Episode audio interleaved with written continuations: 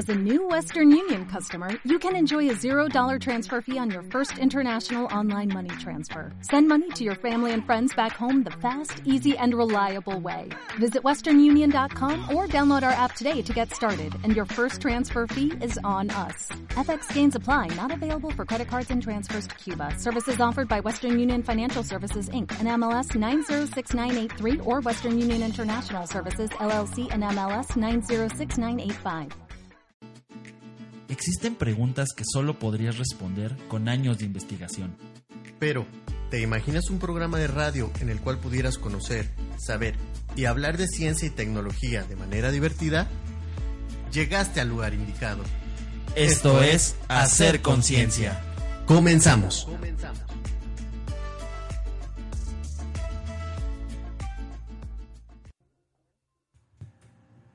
Muy buenas tardes amigos usuarios de la plataforma de iusinteractiva.com. Ya iniciamos este día martes 15 de octubre con un nuevo programa de Hacer Conciencia, su programa favorito en ciencia, tecnología e innovación aquí en la poderosísima internet. Y hoy vamos a tener un programa sumamente delicioso, por decirlo menos.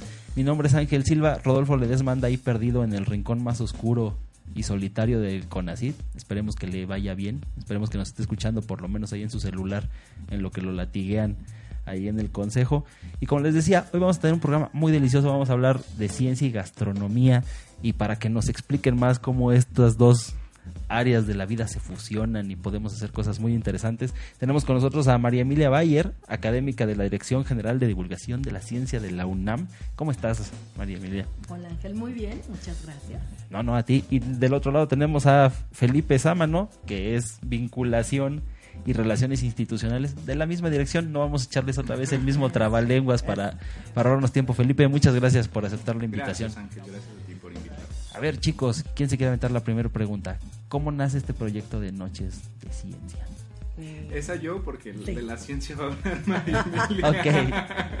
Entonces, no, mira, este, este proyecto eh, lo llevamos pensando desde principios de año, ¿no? Un poco en la idea, eh, la dirección, como sabes, ahora está en un proceso de renovación y de hacer cosas distintas, ¿no? De llevar la divulgación a públicos diversos, ampliar, ¿no? Este, ganar audiencia en nuevos públicos. Y parte de esa, como de ese replanteamiento en el que ahora está la, dirección, pues eh, nace esta necesidad de preguntarnos qué más podíamos generar, cómo podíamos vincular y hacer cosas distintas o que al menos hasta este momento en la dirección no se habían estado haciendo. Y una de ellas, dentro de las diversas acciones que hemos emprendido en los últimos meses, fue justamente crear un programa de divulgación de la ciencia a través de la gastronomía. ¿no? Nos parecía que María Emilia es una apasionada de la ciencia, de la gastronomía, yo también y nos parecía como muy eh, innovador y muy rico en lo personal, no solo de sabor, sino muy eh, apasionante, pues poder juntar esas dos pasiones, dos gustos que ambos tenemos, eh, que es la comida y la ciencia, y a partir de eso, pues realmente poder acercar esta necesidad que la, que la DGDC tenía a nuevos públicos, ¿no? Entonces fue que empezamos a idearlo, yo creo que por ahí de febrero, marzo, ¿no? Este, una primera idea, eso de pronto eh, pasa diversos filtros, ¿no? Este, internos, de, de, de conseguir bien la idea, de invitar a, a- a colaborar a gente y básicamente eh, lo que ahora, digamos, el producto final, ya después de todo este rebote de ideas,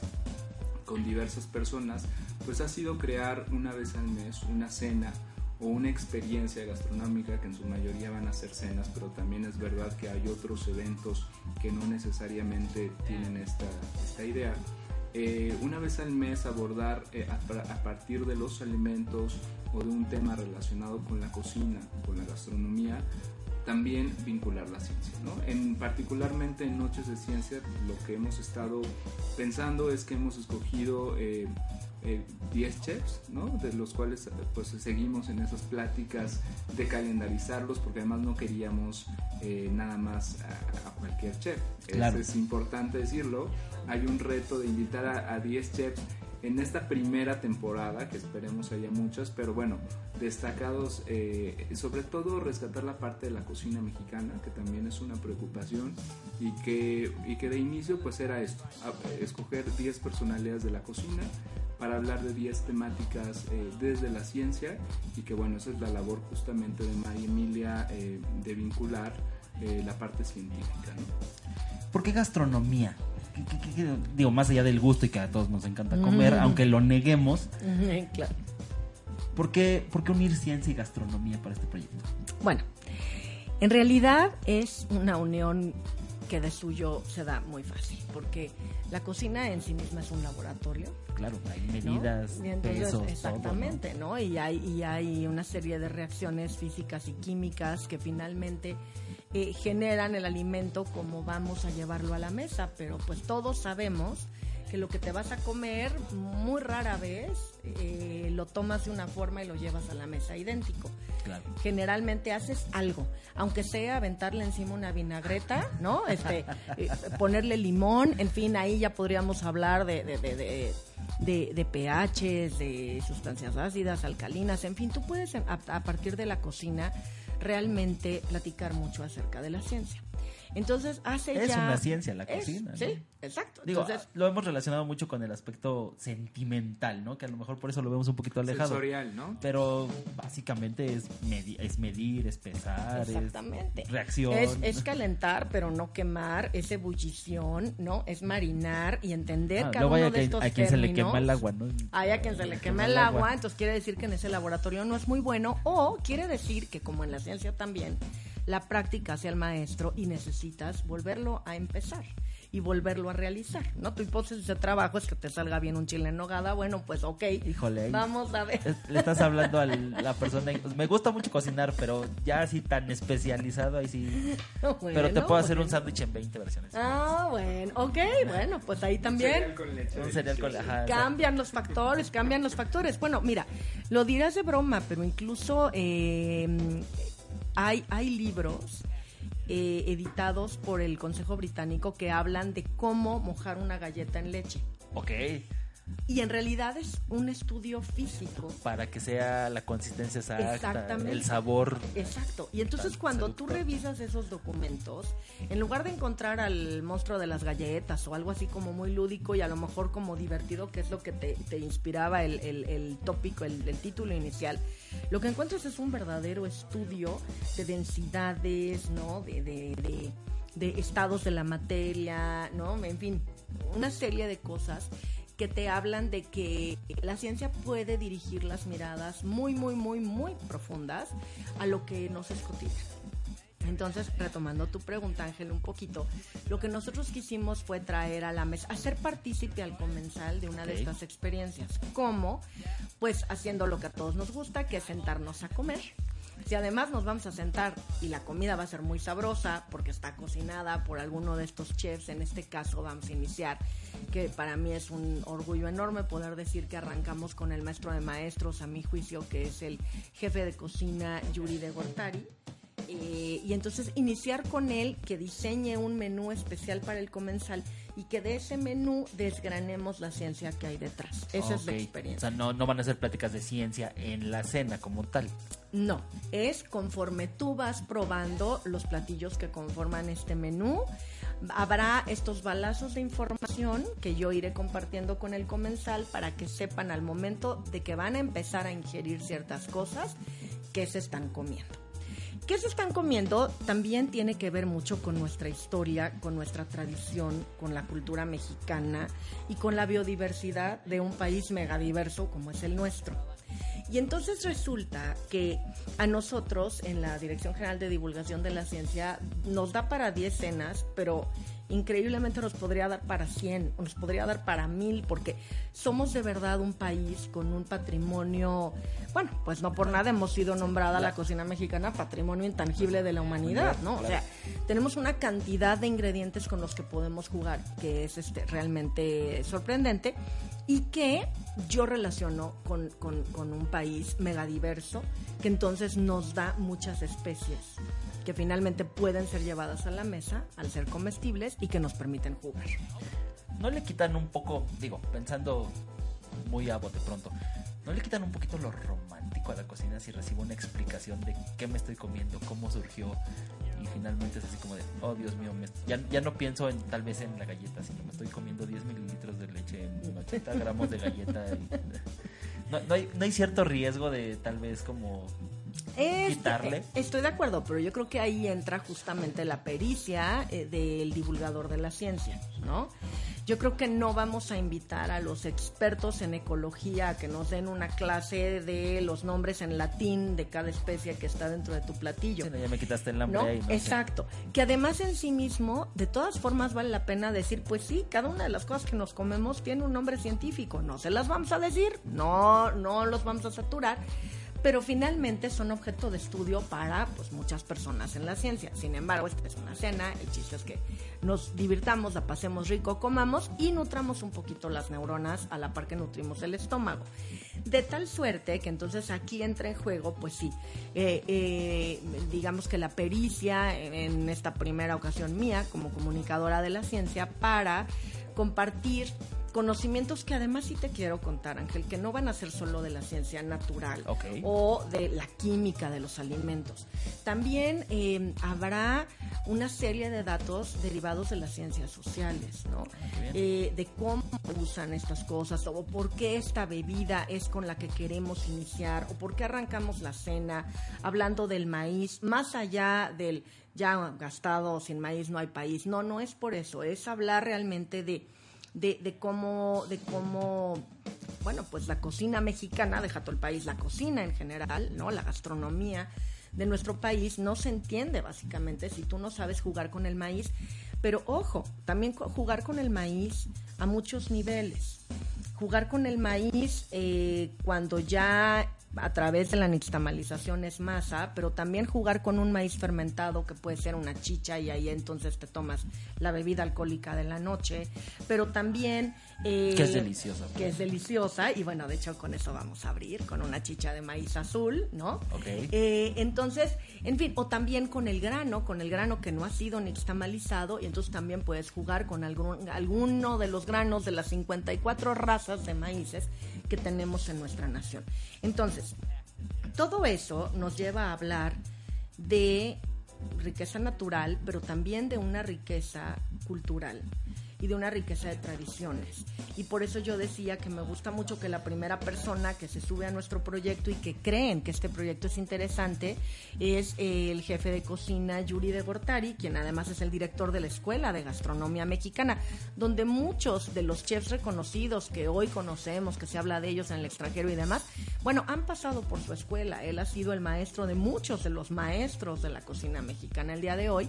Y entonces él eh, diseña este menú exprofeso para que podamos hablar de ciencia. A ver, entonces, si entiendo, las todas las cenas van a ser centradas en el maíz o específicamente esta primera va a ser No, esta primera va a ser sobre el maíz, Ok. justamente. La idea, digamos, es abordar... Y el maguey, y el maguey. Ah, la primera se llama Maíz, Maguey y Biodiversidad Mexicana. Ok. Entonces, y que también eso es un- una cosa que, que queremos eh, para futuras ocasiones dejarla a la consideración del chef, ¿no? Se les da, real- o del cocinero, se les da un elemento y a partir de ahí ellos desarrollan, ¿no? Justamente este menú. Eh, eh, de inicio te diría, está como elemento el chocolate, el chile, este, el té, eh, la cocina molecular, el pan, que vamos a hablar de levaduras, eh, la miel, que vamos a hablar de la polinización, por ejemplo, eh, por ahí la, la totuaba, que es una especie de, de- de marina, entonces cómo se prepara, en fin, a través del el consumo sustentable, o sea, realmente me parece que el proyecto es poder eh, tener un pretexto para hablar de ciencia y de cultura, que eso es un- algo importantísimo que menciona María Emilia, no solamente la ciencia este, eh, así dura, sino más bien eso, ¿no? El- la importancia, el contexto de, cier- de ciertas regiones, el significado de ciertos platillos. En el caso del maíz, pues, del maíz, pues hay una tradición amplia, ¿no? Y que nos remite a lo prehispánico, pero seguramente en el caso del vino, pues hablaremos de ciertas regiones de Baja California, de ciertos tipos de climas incluso, ¿no? En el caso de la totuaba, pues de este, eh, del consumo sustentable, ¿no? De cómo generas redes eh, de pesca realmente amigables con el medio ambiente. Sí, más ahorita con el tema de la vaquita marina. Por ejemplo, eso nos abre un abanico de posibilidades y de riqueza. En el tema del, del té, por ejemplo, eh, la idea es hacer una cata de, de, de té, por ejemplo, ¿no? Este, y, diferenciar este, eh, pues ciertas plantas, ciertas ebulliciones a ciertas temperaturas, cierto tipo de hojas, en fin, es un proyecto que como verás, pues te abre la cartera a un montón de temas y realmente eh, hemos iniciado con este tema, pero que está abierto a la diversidad. Ahora, ya tienen como diseñado. ¿Cómo llegaron a ese diseño? ¿Por qué, por qué hacer unas cenas o una cata? ¿Por qué no hacer tal vez un libro? ¿Por qué no hacer tal vez un programa de televisión? Ok, esa es una buena pregunta. Bueno, mira, comenzaré diciéndote que hace algunos años yo estaba haciendo televisión y uno de los programas que, hizo, que hice se llamó justamente Evolución de la Comida Mexicana. Y entonces comencé desde el agricultor, el mercado, la distribución, en fin, ¿no? Y así nos la fuimos llevando. ¿Cómo se llama ese programa? Evolución de la comida Creo que sí tengo ahí ciertos recuerdos de, que, se, que se, iban desde que sembraban y hasta el mercado. Exactamente. y cerrábamos hasta la gastronomía molecular, ¿no? O sea, ya nos íbamos hasta la gastronomía molecular, en donde de plano, de plano, la cocina parece en serio más laboratorio, como claves y en fin, ¿no? Vasos de precipitados y matraces, ¿no? que, que, que estufas y hornos de leña o cosas así más reconocibles en nuestras casas, ¿no? Pero entonces, eh, desde ese momento, a mí me quedó clarísimo que había una beta por explotar aquí que valía mucho la pena y que no se iba a poder si solamente se contaba a través de la mirada científica. Si necesitabas tener un buen enlace, pues justamente con quienes hacen la cocina, ¿no? Que va desde el agricultor, desde que tú sepas cuál es su problemática, porque si no hay demanda, no va a haber oferta. Entonces pasa por una cuestión de economía también y de ecología también y de cuidado finalmente del ambiente. En fin, puedes a partir de eso hablar de muchísimas cosas. Ya mencionabas tú muy bien, o sea, uno de los problemas de la vaquita marina es que justamente este, se le pesca porque lo que están buscando es la, la ¿no? Entonces esta cena nos puede dar un pretexto para que la gente sepa un poquito más de lo que de por sí escucha de repente por allá en las noticias y ni pela mucho, ¿no? Eh, bueno, entonces siguiendo con la idea, pues en ese momento y a partir de la investigación inicial me hice pues eh, cercana a varios a varias personas a varios chefs a los que les gustó la mirada de la ciencia porque a su vez ellos están metidos en sus cocinas y nunca les había venido a tocar la puerta a nadie con una mirada científica y a decirles deja hacer preguntas que nadie te hace. No te voy a preguntar la receta, te voy a preguntar por qué es en este momento de ebullición y en esa temperatura cuando tú echas el jugo de limón y no antes sino después.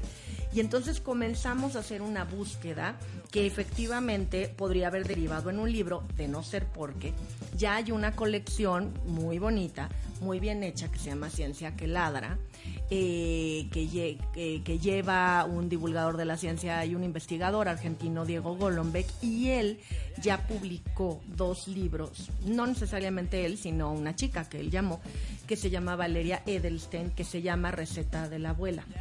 Las recetas de la abuela. Pero son estas miradas científicas, ¿no? Porque la abuela te dice que pongas una monedita al fondo de la olla y si es mito o es realidad o tiene sentido o no lo tiene, etcétera.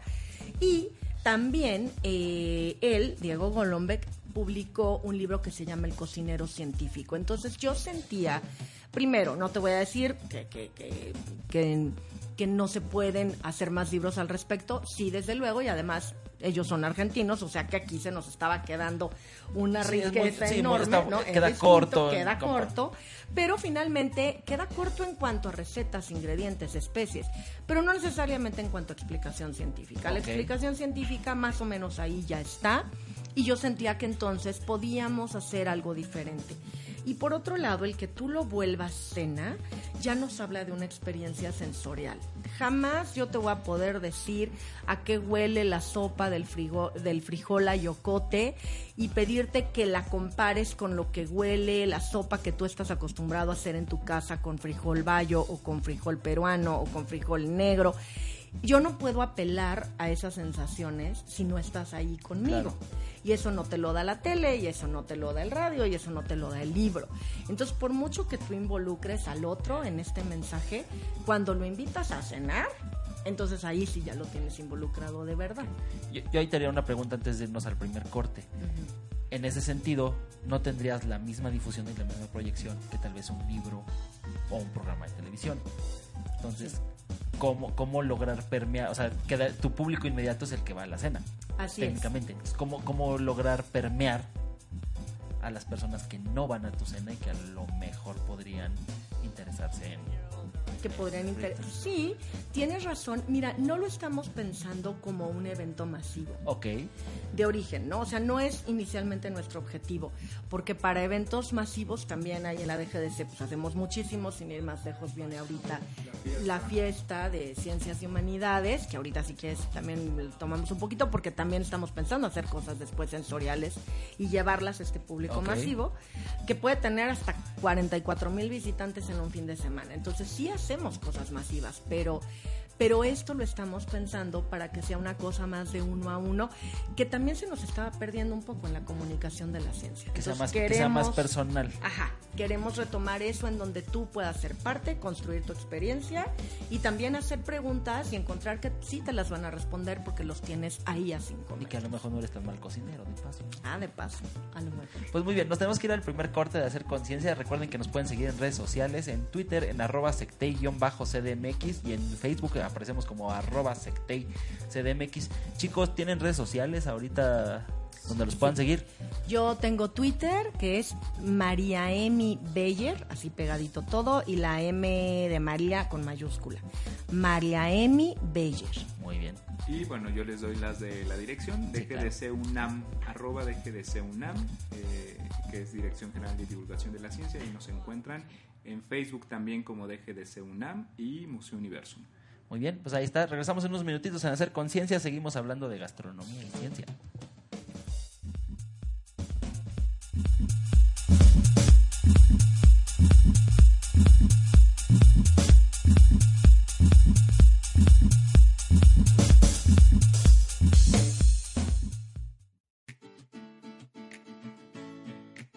Experimenta lo misterioso.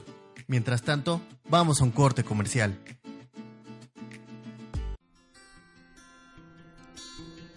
Alguien tuvo un sueño e imaginó que todos los seres humanos habían sido creados iguales, que día a día eran capaces de sentarse a la mesa, siendo de diferentes etnias, orientaciones, géneros, creencias, edades, procedencias y o características físicas en igualdad, equidad, fraternidad y libertad. Desde este espacio te invito a que construyamos juntos un mundo sin discriminación. Acompáñanos en ¿Y tú también discriminas? todos los miércoles a la una de la tarde por iOS Interactiva, tu conexión al mundo.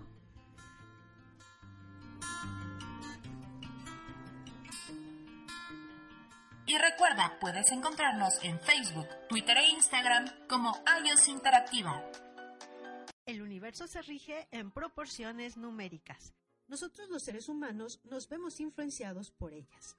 Cada uno de nuestros números nos describe una cualidad o tiene un significado en nuestra vida. ¿Quieres conocerlo? Escucha Mundo Spiegel los miércoles a las 12 horas oscilando por la señal de iOS Interactiva. Tu conexión al mundo. ¿Quieres hablar de deportes? Nosotros también. Por eso pagamos para ver quién nos escucha. Después de 10 años sin hacer deporte y más de 15 sin hacer radio. Te esperamos este y todos los viernes de Calambre de 3 a 4 de la tarde por la señal de Use Interactiva. Síguenos en redes sociales en arroba calambremx. Escucha tu música favorita en iOS Interactiva www.iusinteractiva.com ¿Te gustaría mantener el equilibrio entre cuerpo y mente? Hebrán Micael es un espacio diseñado para lograrlo.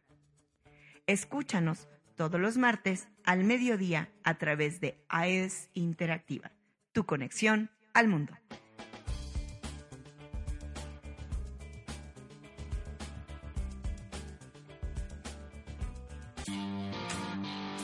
Encuentra el mejor contenido en iOS Interactiva www.iosinteractiva.com iOS Interactiva La vida hay que disfrutarla, así que olvídate del estrés y planeemos juntos tus días de descanso. Escúchanos todos los miércoles a las 5 de la tarde y no te pierdas nuestras sugerencias para irte de pata de perro.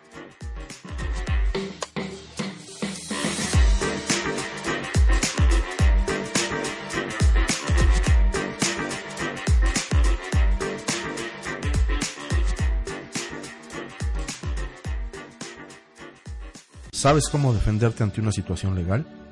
¿Ante qué autoridad debes acudir dependiendo del caso y qué día es el adecuado? ¿No te pagan o tienes una cartera vencida de más de 90 días? Nosotros te asesoramos. No te pierdas derecho para todos los viernes a las 5 de la tarde por la señal de Use Interactiva. Y recuerda, déjalo en nuestras manos. La verdadera ciencia enseña. Por eso ya estamos de vuelta.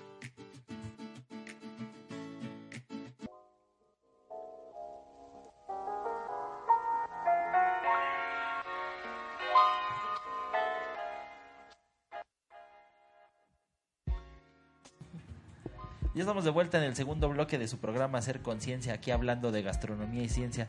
A ver, chicos, platíquenos un poquito de la misión, los objetivos de este proyecto de Noches de Ciencia y Gastronomía.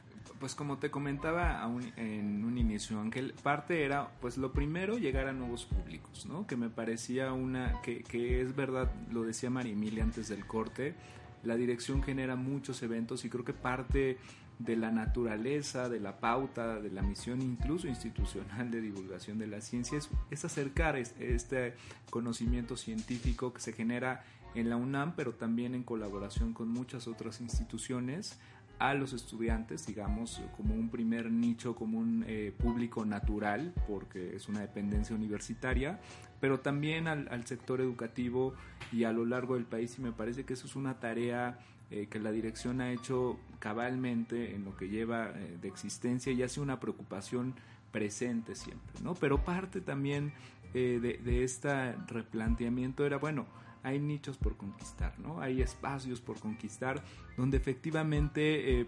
por, ser universitarios nos tocan los jóvenes, nos tocan los universitarios, nos toca mucho el sector educativo, tenemos diversos proyectos que encaminan a eso, pero también nos toca, y ahí yo creo que María Emilia puede hablar eh, muy bien, de la misión de la divulgación, no solo en extensión, sino también en, en hacer asequible la ciencia a un lenguaje coloquial, correcto, eh, fuera, eh, para todos, ¿no? Y me parece que este es un programa que responde, que cubre por un lado esta necesidad de nuevos públicos y por otro es verdad, Hoy es una cena eh, de autor, digamos, muy puesta, tres tiempos, un cóctel de bienvenida, pero parte también, por supuesto, del programa es generar eventos que vayan más en esta lógica eh, masiva o, de llegar a, mayor cantidad de gente, ¿no?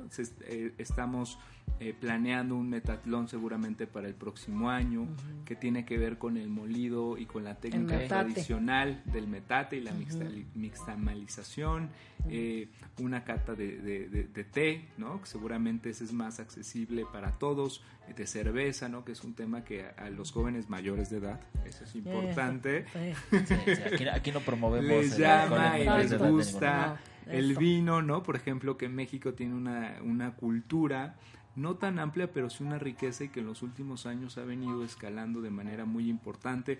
En fin, ese es como parte del sentido eh, del proyecto, digamos, por eso un poco vinculado a tu pregunta.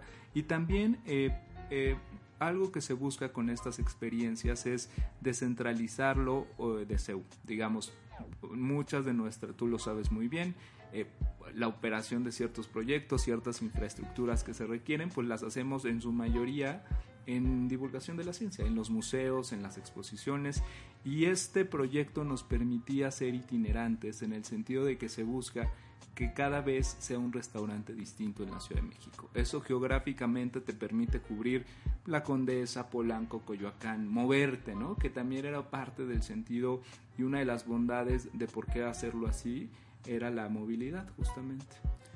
¿Cómo eligieron los temas? Porque imagino que si hablamos de gastronomía mexicana, hay miles y miles y miles de temas, miles y miles de ingredientes. ¿Cómo ceñirse a 10 temas?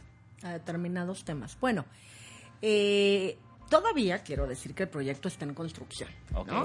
Eh, y un poco es un, es un maridaje, realmente es un maridaje entre el chef o el jefe de cocina eh, que al que invitamos y con quien salgan las cosas de acuerdo a su área de experiencia. Okay. Y a partir de ahí, entonces empezamos una negociación conceptual ¿no? De a ver, si tú preparas este platillo, a lo mejor no me das muchos datos muy relevantes que decir. Ah, me puedes preparar otro y entonces ahí vamos, realmente, de verdad es un trabajo conjunto, ¿no? En este caso sí tengo que decirlo, desde el principio eh, la Escuela de Gastronomía Mexicana llegó con una propuesta, además de deliciosa, muy eh, excelente, porque muy fuerte, porque no fue necesaria casi la negociación conceptual, porque lo que ellos proponían sí tiene suficiente historia que contar. Ahora tú lo decías muy bien, Ángel, esta no es una clase de ciencia. Entonces, suficiente historia que contar quiere decir que mientras tú empiezas la degustación del platillo, habrán tres, cuatro balacitos de información relevante que muy posiblemente desconozcas. Algunos por ahí serán los aviondos y dirán eso yo ya lo sabía, pero la idea es siempre hay uno en cada salón. Siempre hay uno en cada salón, pero la idea es que tal vez sí los podamos sorprender y que mientras los sorprendemos, ellos además también se sorprenden degustando sabores novedosos.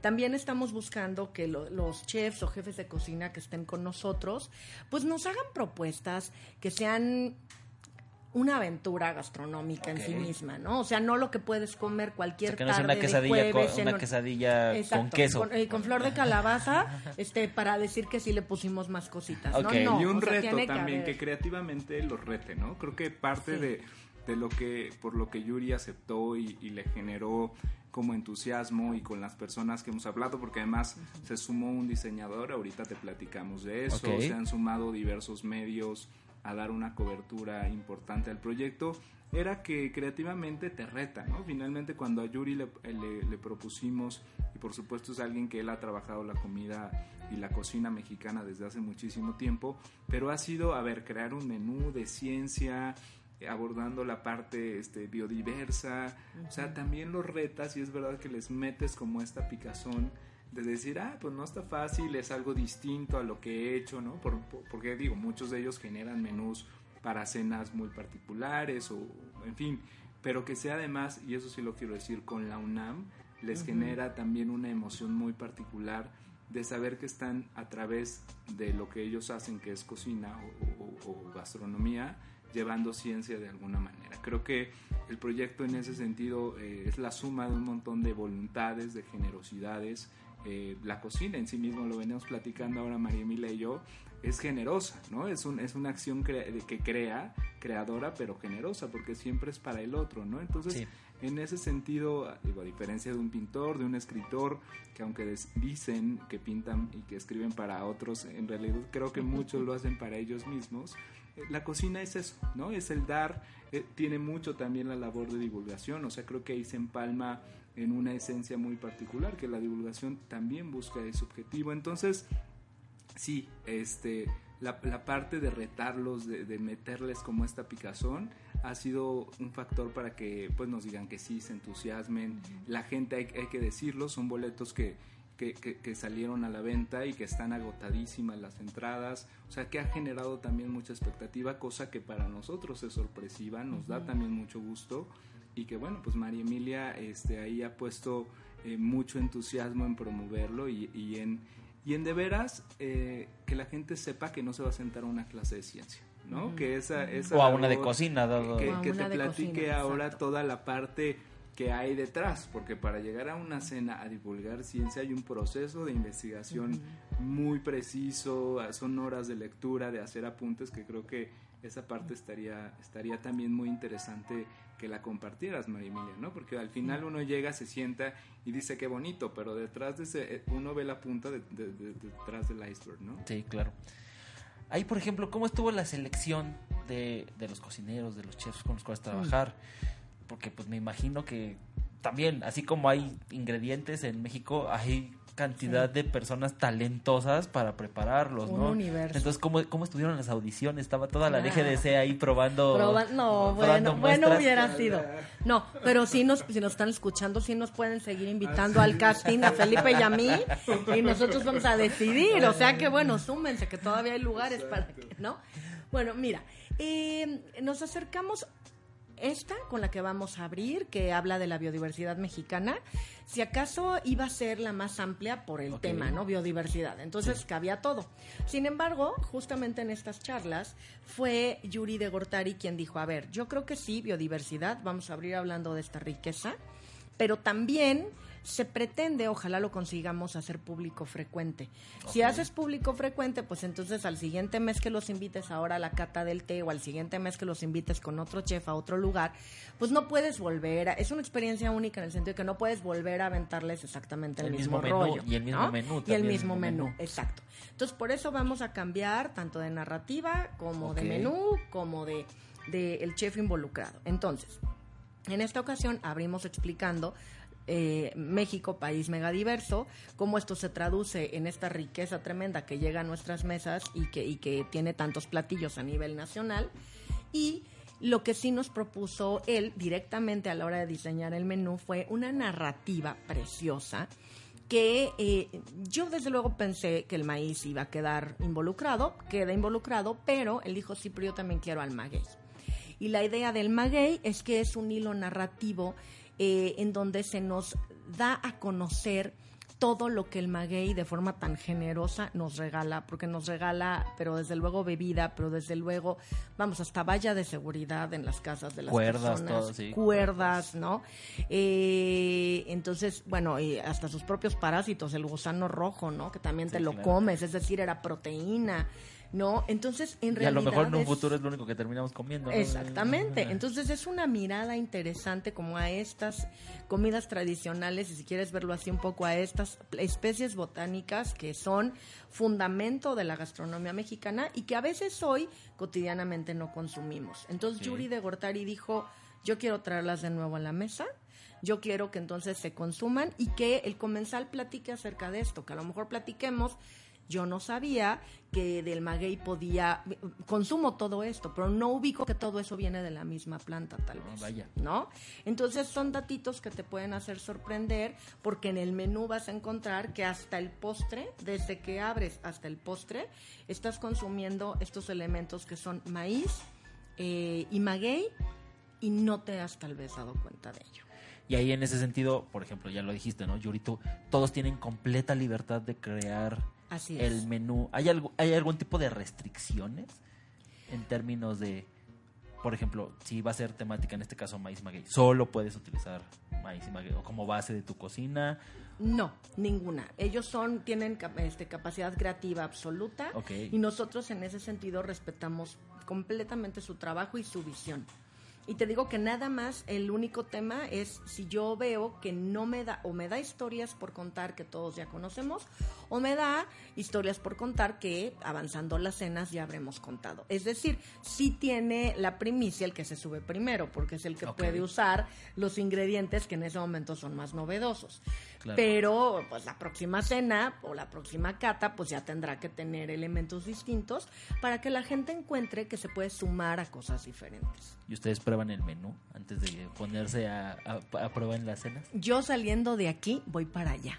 Voy ahorita a la Escuela de Gastronomía Mexicana y vamos entonces a trabajar con Yuri en la tarde y a tratar de, de ponernos de acuerdo en las ideas y en, y en algunas cosas y precisiones de cómo él cocina determinados ingredientes para que yo pueda terminar ya de cerrar el discurso, el- la charlita científica eh, que te digo, no es una charla de corrido, es conforme la gente va degustando, ¿no? Entonces no es una clase así de media hora, me van a escuchar a mí y luego ya van a comer. No, es todo, todo, todo junto en un maridaje. Entonces yo voy para allá ahorita. Me parece muy bien. Nos tenemos que ir a un corte ya para regresar al tercer y al último bloque de, de este programa Hacer Conciencia. Recuerden que estamos hablando de ciencia y gastronomía, aunque ustedes crean que no tienen nada que ver, tienen mucho o todo que ver. Regresamos en unos minutitos, no se despeguen de su monitor.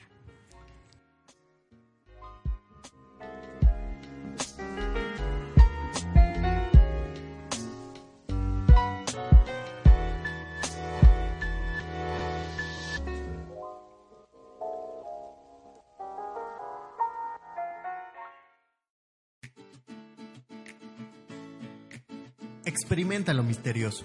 Mientras tanto, vamos a un corte comercial. Escucha tu música favorita en iOS Interactiva www.iusinteractiva.com Y recuerda, puedes encontrarnos en Facebook, Twitter e Instagram como iOS Interactiva. ¿Sabes cómo defenderte ante una situación legal? ¿Ante qué autoridad debes acudir dependiendo del caso y qué día es el adecuado? ¿No te pagan o tienes una cartera vencida de más de 90 días? Nosotros te asesoramos. No te pierdas derecho para todos los viernes a las 5 de la tarde por la señal de Use Interactiva. Y recuerda, déjalo en nuestras manos. Encuentra el mejor contenido en iOS Interactiva www.iosinteractiva.com Dicen que los programas de radio solo deben entretener.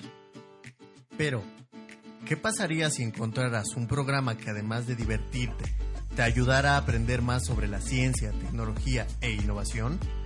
No necesitas cambiar de estación. Escucha Hacer Conciencia a través de iUS Interactiva todos los martes a la una de la tarde. iOS Interactiva. El universo se rige en proporciones numéricas. Nosotros los seres humanos nos vemos influenciados por ellas. Cada uno de nuestros números nos describe una cualidad o tiene un significado en nuestra vida. ¿Quieres conocerlo? Escucha. Alguien tuvo un sueño e imaginó que todos los seres humanos habían sido creados iguales, que día a día eran capaces de sentarse a la mesa, siendo de diferentes etnias, orientaciones, géneros, creencias, edades, procedencias y o características físicas en igualdad, equidad, fraternidad y libertad. Desde este espacio, te invito a que construyamos juntos un mundo sin discriminación. Acompáñanos en ¿Y tú también discriminas? todos los miércoles a la una de la tarde por iOS Interactiva, tu conexión al mundo.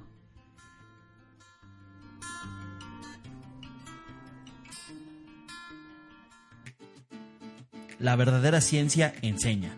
Por eso ya estamos de vuelta. ¿Es fin de semana y no tienes nada por hacer? ¿Entre semana tienes demasiado tiempo libre? Aquí te dejamos el calendario de eventos científicos y tecnológicos de la Ciudad de México.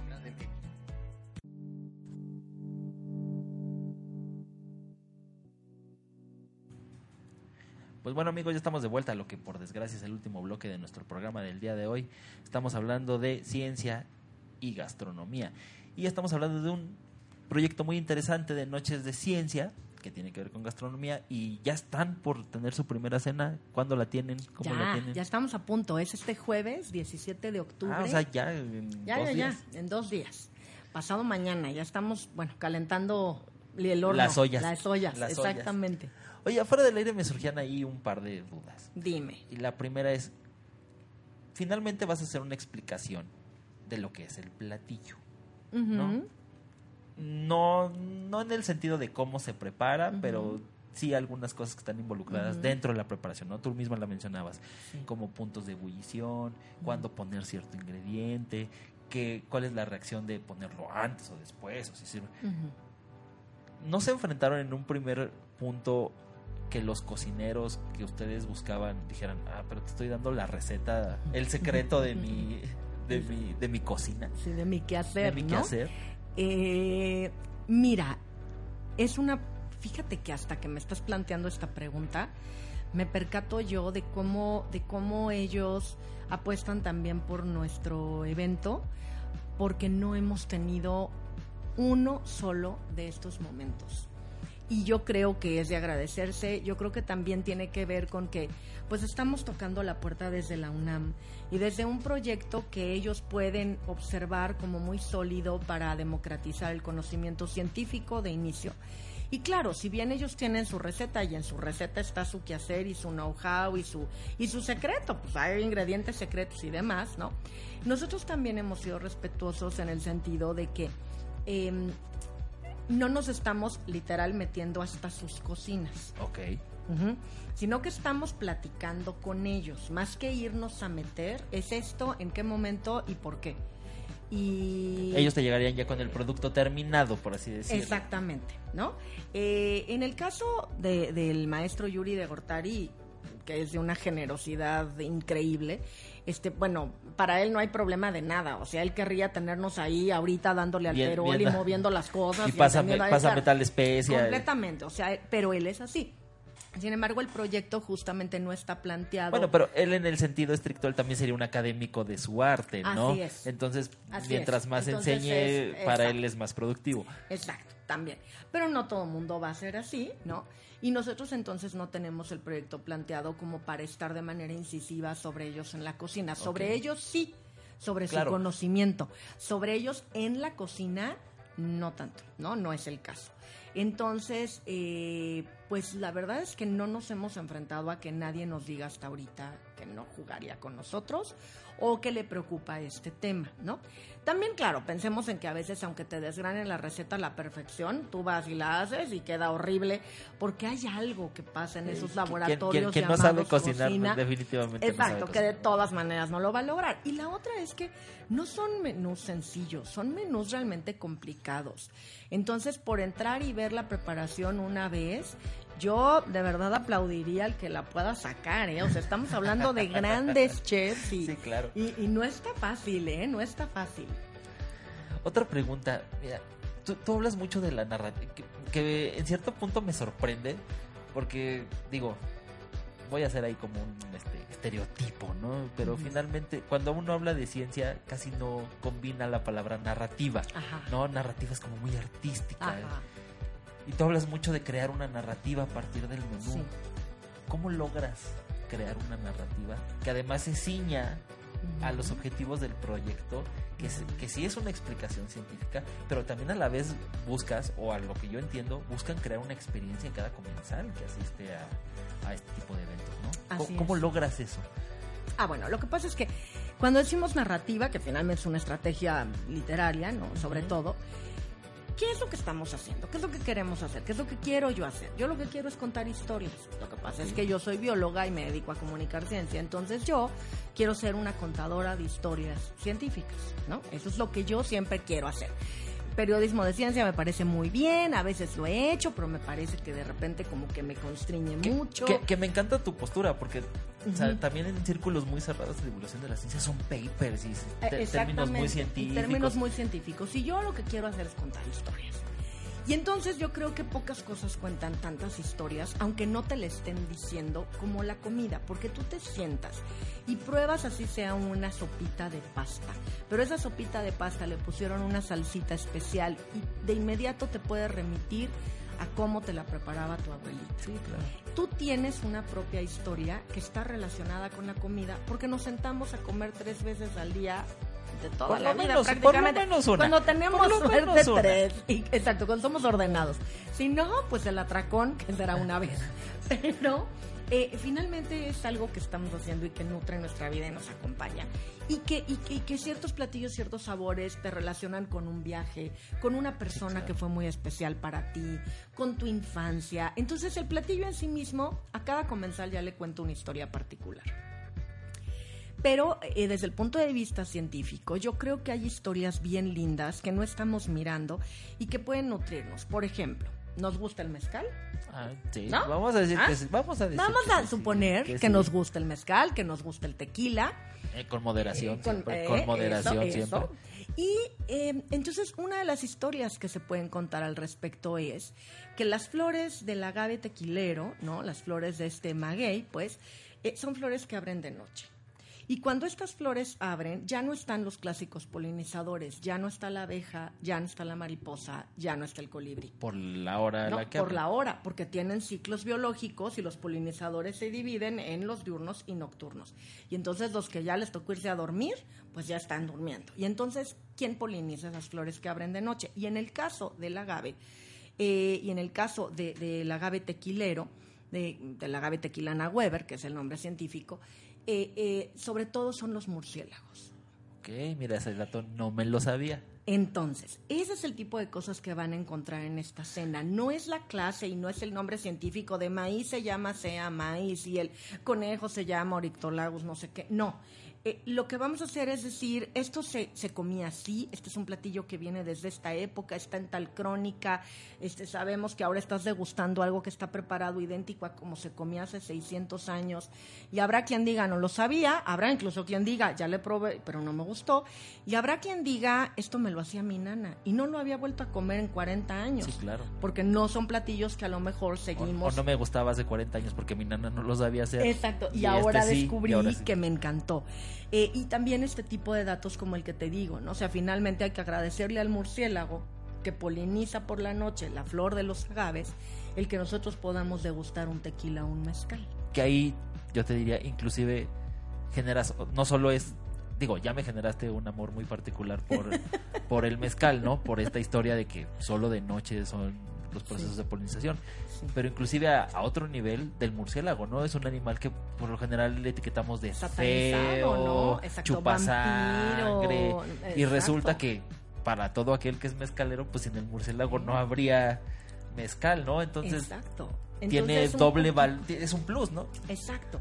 Y estos son los datos que yo quiero acompañar mientras uno va comiendo o bebiendo en la cena con un poquito de información científica. Entonces son este tipo de cosas que de repente descubres el platillo, pero también descubres esta historia. Y entonces dices, "Ah, y lo que yo quiero Y- y yo- es que yo no estoy- y yo- nutres doble. Y yo no estoy comiendo, por ejemplo, y ahorita ya estoy ahí, y ahorita ya Imagínate estoy, que te estuvieras ahorita tomando. ¿No? tu chicha de maíz Exacto. azul con piloncillo y mezcal, que es como vamos a abrir la cena. ¿A ti qué te gustaría que se llevara cada comensal de esta experiencia? Asombro. Ok. Eso es lo que a mí me gustaría. A mí me gustaría que la gente se fuera de esa cena y al día siguiente en la mañana todavía compartiera con su gente cercana. Tú sabías que hay que cuidar a los murciélagos porque si nos gusta Claro. el tequila y el mezcal, con eso ya le hicimos. Porque eso es algo que la noche anterior a que llegaran a la cena no existía. Y si lo podemos sembrar en la cena, con referencia al maguey, con referencia al murciélago, con referencia al maíz, con referencia a la biodiversidad mexicana, que tenemos esta tierra tan pródiga y maravillosa y generosa en especies naturales, y que la gente haga conciencia de eso, tal vez yo con eso ya me quedaría. ¿Qué, cuál sería el alcance de este proyecto? O, o cuál te gustaría a ti que fuera el alcance de este proyecto? Porque ahorita son 10 cenas. Ahorita o son 10 cenas, O 10, exacto. 10 Sí, experiencias. 10 Vamos a llamarle 10 momentos, 10 digamos, experiencias, ¿no? 10 ¿no? experiencias. Pero, como decía Felipe, que nos tuvo que dejar ahí por cuestiones Ujú, de trabajo, pues él inclusive habló de primera temporada, Así es. ¿no? Entonces, Así cu- es. ¿cuál, ¿cuál sería el alcance deseado de un proyecto así? Mira, yo creo que sí, si esto pues gusta, la sociedad lo recibe bien, sale bien y la UNAM quiere, como ha querido ahorita con esta loca idea que tuve, apoyarnos y seguir apostando por ello y se suman pues estos jefes de cocina tan maravillosos, eh, deberíamos de intentar hacer este tipo de cosas de forma más masiva, ¿no? Claro que entonces no va a ser este menú de tres tiempos, mantel largo. Si quieres invitar a familias, pues entonces quedan las bebidas alcohólicas fuera, pero todo, todo se puede reformular, ¿no? Se puede recomponer para quedar ad hoc. Yo creo que deberíamos de poder llegar a hablar de ciencia en foros donde no se habla. Lo- la gente que hace alta cocina tiene, y muchas veces han sucedido en Ciudad de México o en Cancún, congresos importantísimos. Y viene todo el mundo y entonces este, se le da muchísima cobertura. Y ese es un público, quien lo sigue es un público que no necesariamente sigue a la ciencia. Y yo Sí, creo claro. que deberíamos de nosotros poder ser invitados ahí, del mismo modo que hoy ellos están siendo invitados a entrar a Universo en el Museo de Ciencias de la UNAM. Nos hemos centrado un poquito, o, o un poquito demasiado en la parte gastronómica, pero en la parte científica, digo, de la parte gastronómica pues estás invitando a chefs, a cocineros. En la parte científica también tienen este mismo esquema de invitar a especialistas a que hablen en cada cena o eres tú nada más la que va Mira, eh, yo digamos que ya cuento con algunos de mis cuates, ¿no? Un biotecnólogo maravilloso, el doctor Agustín López Munguía del Instituto de Biotecnología de la UNAM. Eh, una, una bioquímica fabulosa que se llama Nayeli Greaves, que está en la UP. Y un químico espléndido también que sabe todo lo que hay que saber acerca de todo de química, de plano. No deja tu cocina, todo Todo. que se llama Benjamín Ruiz Loyola de la Facultad de Química de la UNAM y desde hace ya varios años hemos estado siguiendo la pista de este tipo de investigaciones que se cruzan constantemente con la comida y la cocina. Entonces, en ocasiones eh, ellos serán los invitados, pero como ahorita pues era mi idea y era la apuesta y necesitábamos aventarnos ya. Y es la pues, primera, y es la, la primera cena. Estamos, sí, yo creo que vamos a cerrar el año en las cenas conmigo, pero a partir del próximo año ya los vamos a integrar a ellos, porque sí tenemos este grupito de, de, de- somos cuatro al menos, personas que llevamos ya 10 años trabajando sobre, sobre cocina, comida y ciencia. Y por ejemplo ahí cuando, cuando les planteaste, no sé, tal vez en un café, esta idea, ¿qué te comentaron? ¿Están emocionados por, la- por la posibilidad de, de- de participar? Ellos inclusive Sí. a lo mejor, no sé, te propusieron así de, oye, tienes que hablar de esto en particular. Fíjate que la verdad es una maravilla porque siempre creen en mí, este, ¿no? Y hacemos muchas cosas locas juntos.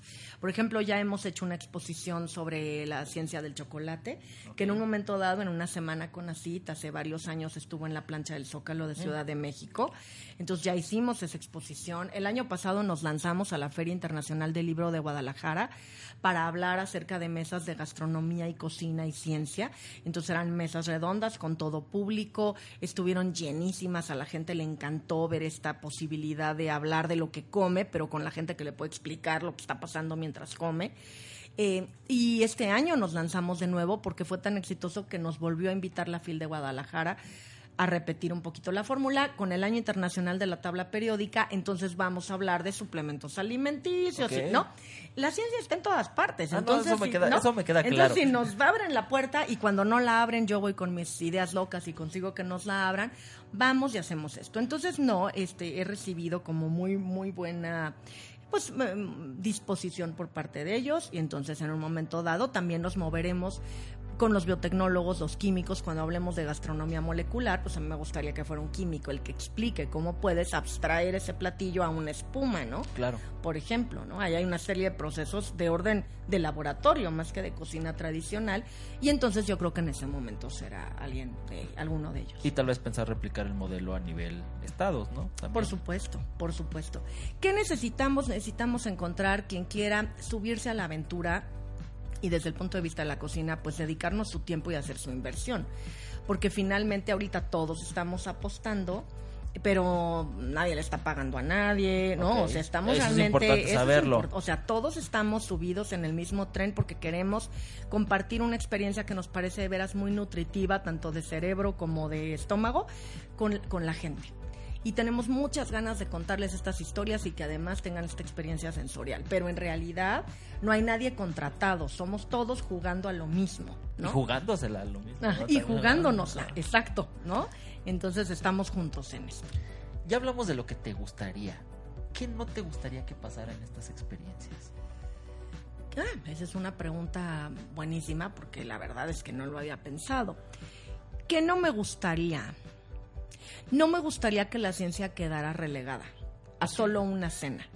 Porque si uno quiere ir a cenar muy sabroso y solo cenar y a la hora que estemos hablando y dando algún dato por corto o breve que de- sea, exacto, aplicas la del celular o la de ponerte a platicar o buscar en la bolsa, entonces yo creo que esta cena no es para ti. Porque sí tienes que venir con una sensibilidad, es decir, estar listo a que te vamos a abrir a través de otros aromas, ingredientes, olores, colores, sabores e, e ideas, eh, todo, ahora sí que holísticamente, ¿no? todo, todo, toda tu persona, ¿no?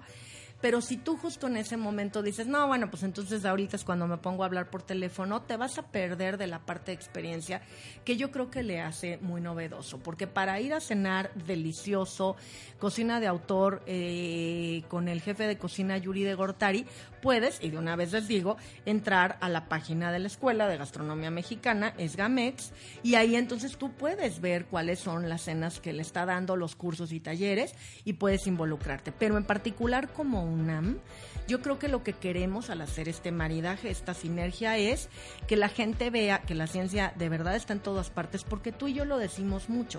Pero el chiste es que ellos que no están convencidos o Claro. no le están mirando, vengan y de pronto digan, en este michote de conejo, sí había un chorro de ciencia y yo nada más me lo iba a degustar porque está sabrosísimo. Con un chorro de limón. ¿No? Exacto, que es parte de lo que vamos a degustar justo en dos días en la cena que nos prepara Yuri de Gortari. Eh, pero a mí lo que me gustaría es que y eso sí, depende del comensal, ¿no? Desde dónde nos atrape, desde dónde cache la pelota que le vamos a aventar. Nosotros hacemos una provocación de ciencia y gastronomía y él es el que puede elegir, yo solo vine a comer rico, ¿no? O yo sí quiero la experiencia completa. Entonces, lo que a mí no me gustaría es que no se llevaran la experiencia completa. Oye, María Mila, pues invítanos a estos, a estos eventos. Claro que sí. Mira, los invito a- al, al Museo Universum el jueves 17 de octubre, pero previamente les pediría que eh, se comuniquen a la Escuela de Gastronomía Mexicana porque es ahí donde se reservan realmente los lugares. Porque tenemos un cupo limitado de 130 personas y he de decirles que, la verdad, para nuestra sorpresa, como decía No, Felipe, y es una cena numerosa ya. Sí, ya. es una ce- parece boda y de todas maneras, pues la verdad es que ya se están agotando. Entonces es www.esgamex.mx y ahí pueden entonces encontrar los datos o hacer una llamada, pero si no también en línea hacer una reservación. La cena comienza, dado que es jueves, ¿verdad? Este comienza a las 7 de la noche con un- una pequeña degustación, con, con, con una recepción en donde nos van a dar unos esqui- esquites de maíz cacahuacintle, Ya me convenciste completamente. nos van a dar Los un gusanito rojo, no, un gusanito rojo de maguey y nos van a dar esta chicha de maíz azul con piloncillo y mezcalito, ¿no? Entonces con eso comenzamos, mientras estamos apreciando además una obra gráfica, tenemos ahorita inspirados en la tabla periódica eh, 118 cuadros de artistas mexicanos contemporáneos. A cada quien se le dio Ah, claro, un un elemento. elemento, claro. Y entonces, a partir de ese elemento hicieron el cuadro. Entonces está en la parte de afuera del restaurante. Entonces pueden estar platicando, degustando y viendo lo- el arte inspirado en la tabla periódica. Posteriormente ya pasaremos a la cena. Y en la cena de tres tiempos, después de que ya hemos consumido nuestro esquite y nuestro gusanito rojo, vamos a tener una sopa de frijoles ayocotes, que es este frijol muy grande que no todo el mundo conoce, pero que está documentadísimo, que se utilizaba mucho en la época prehispánica, con chochoyotes, que son bolitas de masa de maíz. Ok. Entonces son cosas que, que a lo mejor hasta has comido en un mole de olla y no sabes ni cómo se llaman, Sí, ni claro. se llaman chochoyotes. Entonces vamos a aprender Sí, un suena poco de todo. suena curioso. Exacto, ¿no? Después vamos a tener un michote de conejo envuelto en hoja de maguey, entonces nuevamente el maguey se suma y el maíz también a través de las tortillitas para nuestro michote en, en concertar una cita en este platillo y finalmente vamos a cerrar con un tamal de choconostle en almíbar en donde otra vez pues obtenemos el fruto, ¿no? Oh, mi Dios. y el, el maíz y el maguey jugando en cada platillo para pues hacernos ver lo versátiles que son además. Suena, suena delicioso y además supongo que nutritivo, nada, nada engordador. Bueno, ya depende ahí cada quien el atascón que se dé, ¿no? Cada quien, exactamente, sí. Bueno, y nosotros como Secretaría siempre hacerles la atenta invitación a que visiten nuestro Museo Móvil Interactivo de la Ciencia, que está desde hoy mismo 15 de octubre y hasta el 27 de octubre en el- las instalaciones del Museo Tesosomoc, ahí del Politécnico Nacional, al ladito del Parque Tesosomoc, precisamente ahí en la Avenida Zempoaltecatl, con un horario de 10 de la mañana a 5 de la tarde. Recuerden que es completamente gratuito todas las actividades que compren en el Museo Móvil y en él van a encontrar todo toda la ciencia y la tecnología que está involucrada en nuestro día a día, desde que despertamos, cuando vamos a la escuela, cuando desayunamos, hasta que nos vamos a dormir.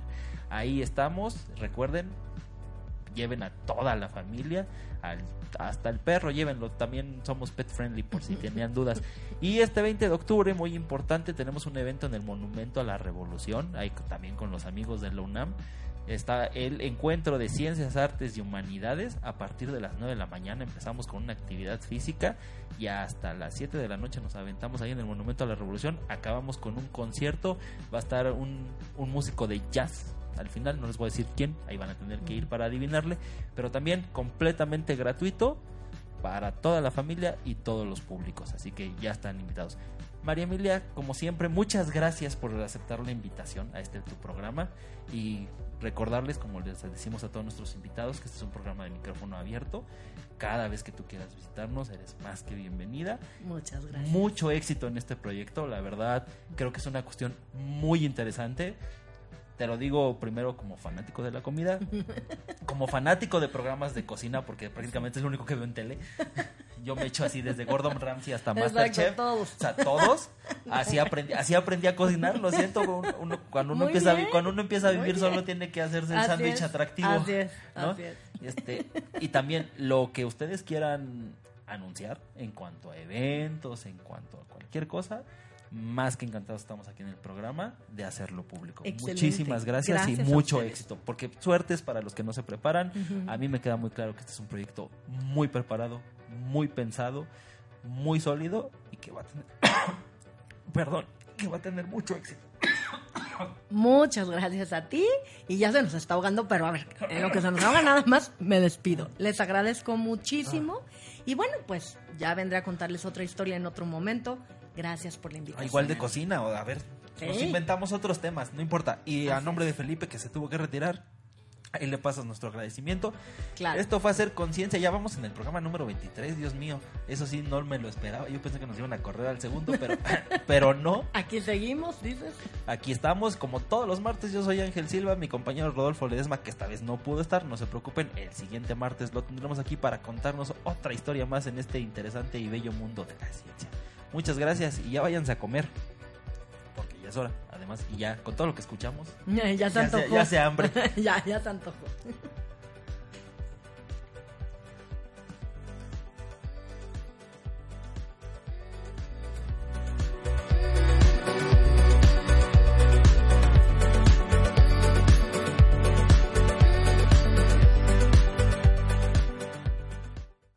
El estudio es la mejor oportunidad para entrar al maravilloso mundo del saber.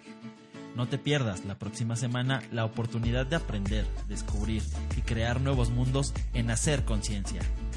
Hasta, la próxima.